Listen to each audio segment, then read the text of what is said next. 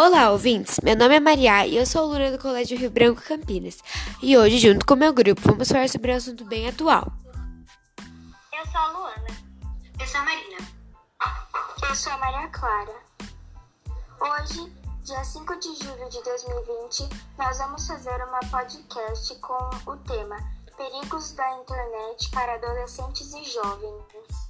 Existem muitos perigos na internet, como a exposição fácil a conteúdos impróprios, a violência, o racismo, ideais extremistas e pornografia. E, pior ainda, a possibilidade de estabelecerem contatos com pessoas mal intencionadas, que usam um e-mail, salas de chat e redes sociais para acederem às crianças. O maior número de vítimas de golpe em redes sociais são os adolescentes e as crianças.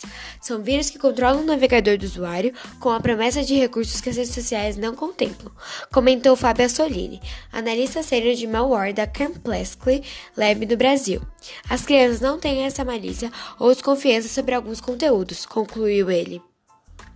Por isso, para cada mídia social que se pode ter acesso. Dentre elas estão para jovens com mais de 13 anos, estão indicados o Instagram, o Twitter, o Snapchat e o YouTube. Já para jovens mais velhos, o Facebook é mais apropriado. Conteúdos impróprios. À medida que as crianças vão se tornando mais ativas online, em uma idade mais jovem, a possibilidade e a probabilidade de verem algo inapropriado depende do que estão fazendo online. Seja um anúncio pop-up, um jogo gratuito, vídeos mostrando personagens de desenhos animados para crianças em situações adultas, ou um fórum promovendo autoflagelação. Uma pesquisa inocente pode expor crianças a conteúdos que podem fazê-las sentir-se chateadas e confusas. Entre os assuntos estão conteúdos contendo palavrões, sites que incentivam o vandalismo, o crime, o terrorismo, o racismo, os transtornos alimentares, até o suicídio. Há imagens, vídeos e jogos que mostram com outras pessoas ou animais. Sites de jogos de azar, Salas de bate-papo não moderadas, onde não há ninguém supervisionando a conversa, impedindo comentários inadequados, sexismo ou sites que retratam mulheres em papéis tradicionais que não refletem valores e expectativas contemporâneas. Amizades virtuais e seus riscos.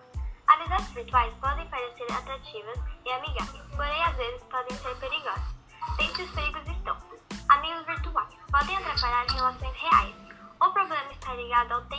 internautas passam no universo virtual.